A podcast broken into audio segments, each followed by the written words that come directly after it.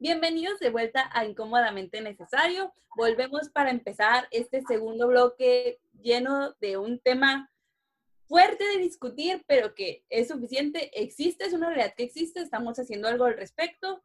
Podemos pensar que sí, pero con las diferentes anécdotas o situaciones que hemos contado aquí, podemos darnos cuenta de que sigue existiendo, por más que lo estemos luchando. Este es la desigualdad de ingresos por nuestro sexo.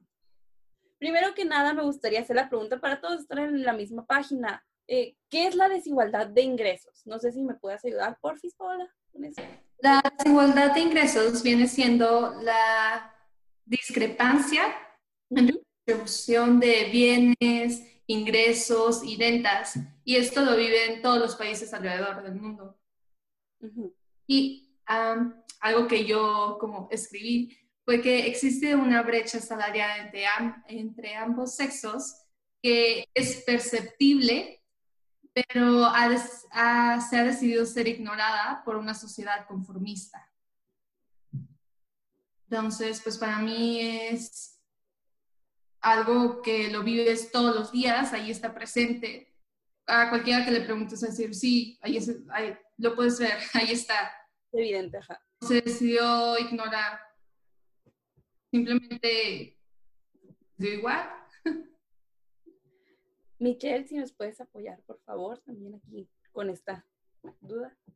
De, con la definición, bueno, yo veo la desigualdad económica como algo así más general, eh, siendo la distribución de bienes entre toda la población, ¿no? Pero ya enfocado a cada uno de nosotros, es como algunas personas tal vez podrían tener el mismo transcurso, decir, misma educación, eh, o algunos tipos de misma zona geográfica y a pesar de eso algunos pueden conseguir trabajos que tengan mucho más ingreso económico que otros. Entonces ya aplicado, por ejemplo, el sexo, eh, pues el tema de discusión aquí es cómo las mujeres tienen pues esta, eh, digamos que no están tan bien colocadas, ¿no? Una de las muestras más grandes de desigualdad económica es que es más probable que las mujeres sufran de pobreza o, o de menos ingresos económicos simplemente por ser mujeres, ¿no? Entonces, esto, esa desigualdad es lo que después nos lleva a que una tasa de la población que digas tú, ya, ya tomando en cuenta todas las personas que dices están sufriendo de pobreza o no tienen muy buenos ingresos económicos, sale a denuncia que la mayoría sí son mujeres, pues. Así que esa distribución no está bien hecha sin importar eh, el currículum de cada una de las dos personas, ¿no? Así es, esa misma desigualdad eh, de ingresos con perspectiva de género, como es en este caso, sería pues simplemente cuando una mujer eh, recibe un salario menor al que recibe un hombre, a pesar de tener el mismo puesto, responsabilidades o los mismos resultados, ¿no? Es decir, que su salario vaya en función de su sexo y no de su rol o el desempeño laboral que, que la mujer tenga. Eh, para este tema me gusta mucho a mí tratar em, como lo trata la ONU Mujeres, que ellos lo manejan bajo el término equal pay o pago equitativo, que ellos lo definen como el derecho a recibir una remuneración que equivalga al valor de trabajo realizado. Y también mencionan que es como un prerequisito para alcanzar la equidad de género en el mundo laboral, así como un mundo más justo e inclusivo en general, ¿no? Porque era precisamente todo lo que platicábamos. Entonces, eh, a la verdad, desigualdad de ingresos sí es muy importante tener muy en claro que, qué es esto, que, cómo pasa, el contexto que, que lo rodea.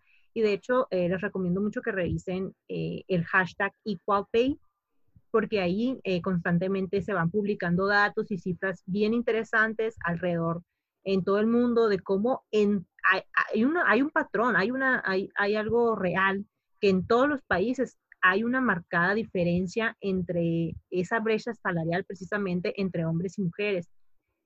No es algo de aquí de México o de Estados Unidos, sino que es, es internacional y, y precisamente me gusta mucho, como les decía, ¿no? el enfoque que le da a mujeres y todas eh, las estadísticas y los estudios que ellas constantemente están sacando. Entonces, para mí es una muy buena fuente de información en la que constantemente podemos mantenernos actualizados del tema y pues ver qué, qué está pasando, ¿no? Y, y, cómo podemos actuar al respecto.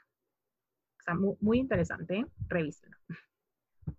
Hablando de cifras, uh, aquí con Ruth, uh, algo que me llamó mucho la atención es de que en varios estudios dice que alrededor del 22% es la diferencia, la discrepancia entre los salarios de hombres y mujeres. Pero aquí en México esa cifra es de 34.2, según un estudio que hizo en el 2017. Entonces está incluso más alto del nivel que muchos países manejan. Entonces podemos confirmar que estamos aquí o en China, pero esa brecha salarial existe. Y entonces, como Paola lo comenta, la, la cifra es peor aquí en México. Pero, ¿por qué será peor aquí en México? O sea, ¿por qué existe esa brecha salarial, esa desigualdad de ingresos en nuestro país? Pues en general creo que es un tema eh, que va muy orientado a los prejuicios, ¿no? Con esto me refiero a que las empresas y las organizaciones en general necesitan romper esos estereotipos que siguen existiendo en cuanto a la capacidad y el desempeño que tenemos las mujeres en algún cargo de relevancia, en algún cargo ejecutivo, directivo.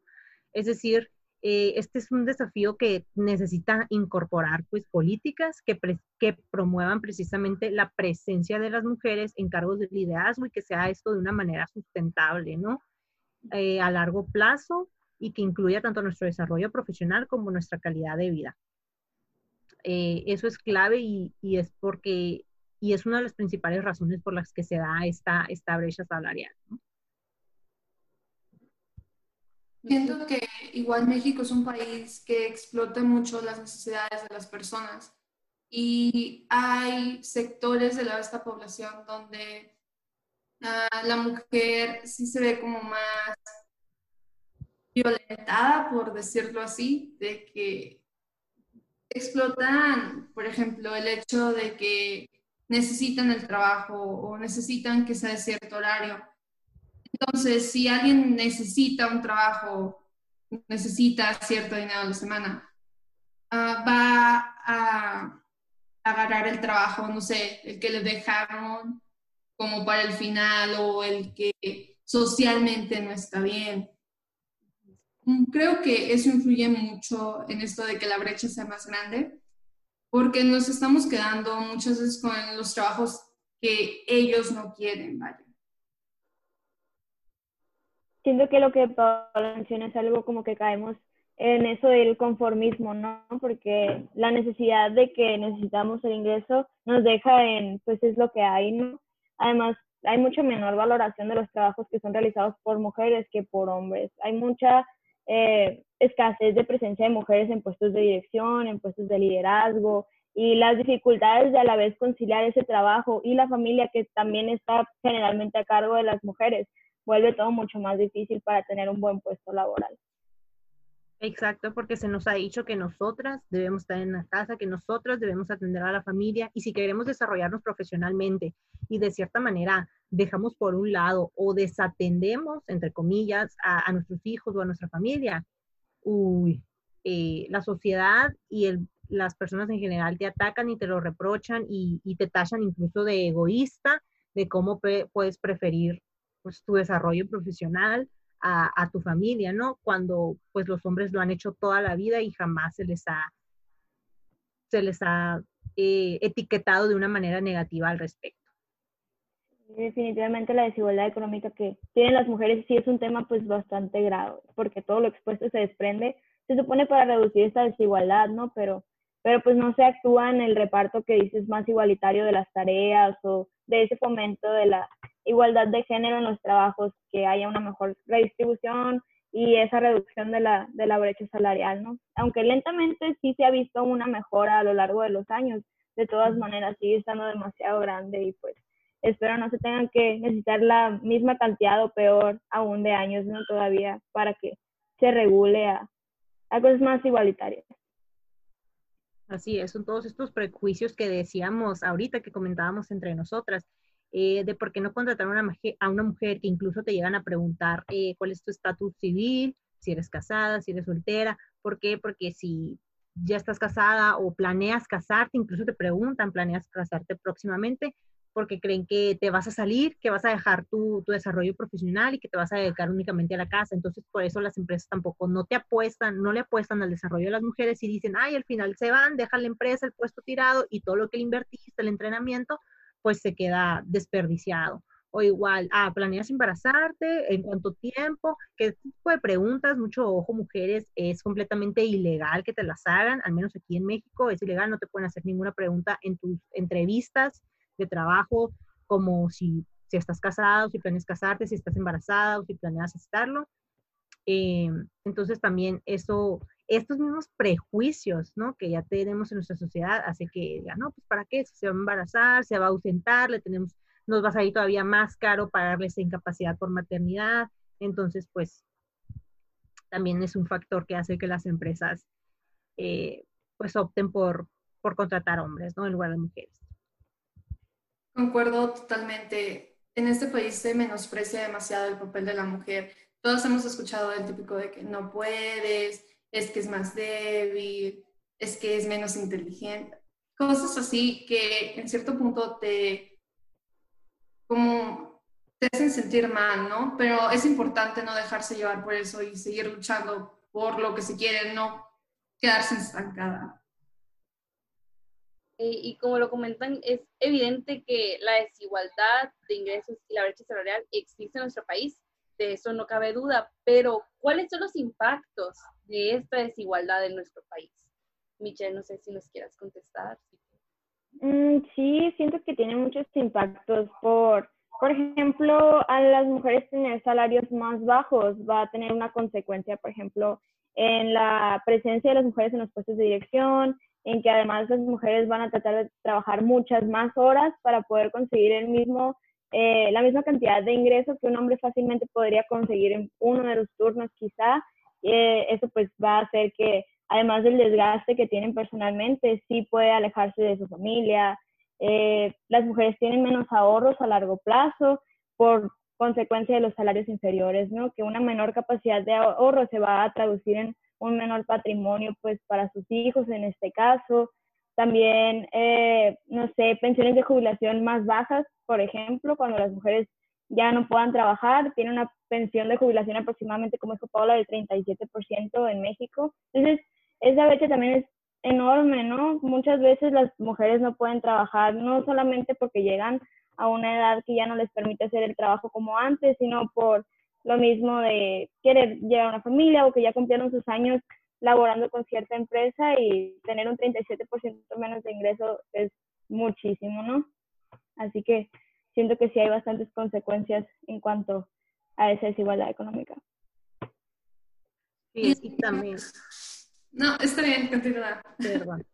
Eh, también eh, una consecuencia eh, muy grave que creo que toda esta desigualdad genera es el, el, famoso término que no sé si han escuchado, el glass ceiling o el techo de cristal, que es precisamente que se genera eh, por toda esta incertidumbre, por todo esto prejuicio, estereotipo y el hecho de que creer que las mujeres no pueden, ¿no? Que es como una limitación que, se, que, que nosotras las mujeres creemos que tenemos y que va a limitar nuestra carrera profesional, ¿no? Que nosotras mismas decimos, no puedo, es que yo ya llegar a ese puesto directivo, yo, yo mujer, sí o no, ¿cómo crees? Y ese puesto, y esto nace a raíz de precisamente de toda esta desigualdad que, que se viene dando año tras año, de todo eso que se nos ha inculcado, del rol de la mujer, de lo que, de tantas veces que se nos dice y se nos dice que no podemos, que no somos capaces, eh, pues también al final de cuentas termina repercutiendo en nuestra propia autoestima y en nuestro propio valor, pues en que nosotras nos vemos ya de una manera limitante. Y si nosotros creemos que no podemos, ahí sí,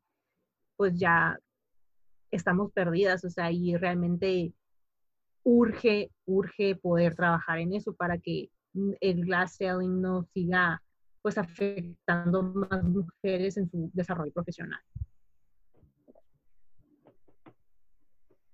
Paola, ¿nos ibas a comentar? pues mi punto iba un poco enfocado a lo que dijo aquí mi compañera. Es eso, de que no simplemente impacta en la manera en cómo vivimos, de que social, políticamente, sino que también personal, de que psicológicamente cómo, cómo se siente alguien que hace el mismo trabajo, pero gana algo menor. Es injusto, te desvalora como persona.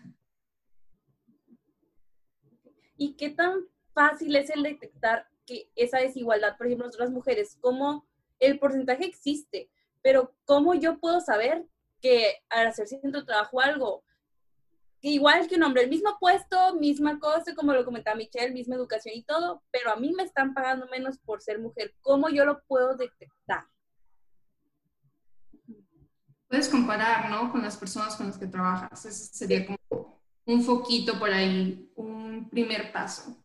Y es fácil, o sea, es fácil la manera de detectar eso, o el hecho de que sea difícil comparar es lo que esté haciendo que no nos demos cuenta, que, o bueno, no, no hagamos caso a la existencia de este problema creo que una técnica que ha sido utilizada ya por algunos años ha sido el hecho de hacer encuestas a las empresas, ¿no? Que estas encuestas las realizan ya otras empresas especializadas precisamente eh, que se hace directamente con pues, el, departamento, el Departamento de Recursos Humanos o la persona encargada de la nómina y todo eso y se coteja con los empleados para ver que los números presentados por la empresa y lo que el empleado está diciendo pues sea real, ¿no? Y realmente se esté ganando esto, se comparan pues perfiles, responsabilidades, puestos, salarios, y, pues no es tan sencillo yo como simple mortal acceder a esa información, pero sí podemos acudir a estos estudios que ya están documentados, que les comentaba que los hacen empresas especializadas y que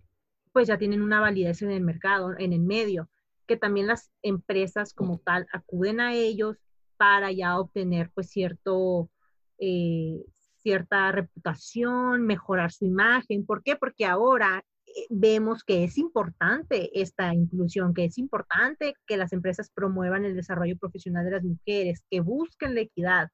Entonces ya las mismas empresas empiezan a llamar a, a todas estas personas que hacen estos estudios para que se les valide, para que se les dé la etiqueta de empresa inclusiva, de empresa que fomenta la equidad de género y pues esa también es una manera que nosotros podemos, eh, no, no, no, sería estar conscientes al 100% de, de lo que pasa, pero sí podernos nosotros como mujeres informarnos para ver más o menos pues cómo está el mercado, ¿no? En cuanto a los salarios y así.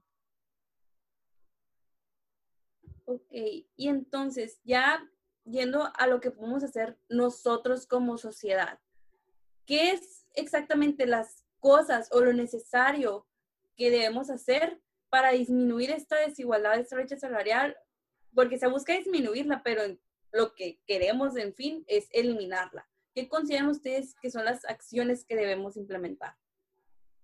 Yo creo que algo importante dentro de las empresas sería que sean transparentes con toda esta información o estos datos, de que te permitan saber que sí están siendo justos, vaya. Michelle. Eh, creo que eso principalmente eh, tendría más que ver con las personas ahorita que son encargadas de algunas empresas, ¿no? Como que cambiarse el mindset de que nada más los hombres pueden hacer un trabajo adecuado en cuanto a sus requerimientos. Eh, ser más abiertos de mente personalmente, pues, por ejemplo, entre amigos, nosotros más cercanos, ¿no? Que si tenemos amigos cercanos que probablemente se vayan a convertir en, en empresarios o en profesionistas a futuro eh, que, vayan teniendo esa mentalidad, ¿no? De que cualquier individuo puede cumplir cualquier cosa que se propongan, que la calidad del trabajo de la persona no va a ser definida por su sexo, o simplemente hay algunos proyectos a largo plazo que trabajan justamente en tratar de promover ese, ese tipo de concientización, ¿no? Sí, creo que como sociedad eh, algo que podemos hacer muy importante es el crear alianzas público-privadas, ¿no? Incluir al sector privado, que serían las empresas, con eh, el sector público, que es el gobierno, para que se cree, eh, pues, un perfil hacia, dirigido hacia la equidad de género. De igual manera, nosotros informarnos siempre, educarnos en el tema y hacerlo constantemente, ¿no? Como, como ya les decía, eh, denunciar también algo, algo que es importante es denunciar las desigualdades salariales, tanto como hombres como mujeres. Si yo como hombre estoy en un puesto y sé que hay una desigualdad, pues es importante que lo haga, ¿no?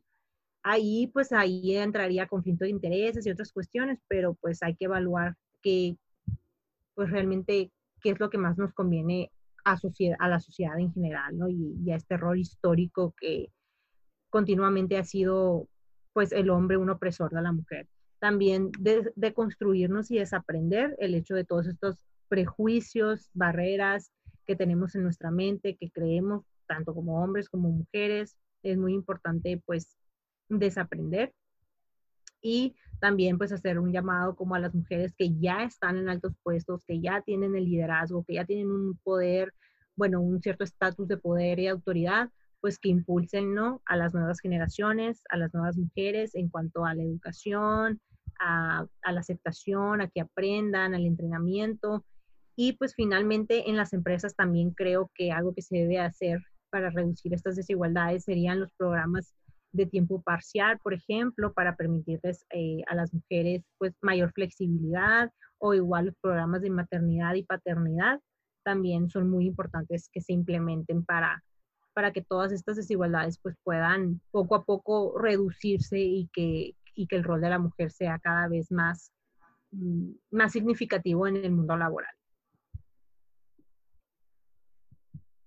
Ok, perfecto. Entonces, el bloque llega hasta aquí. Vamos a ir a una pequeña pausa comercial. No se despeguen. Ahorita estamos de vuelta en Incómodamente Necesario.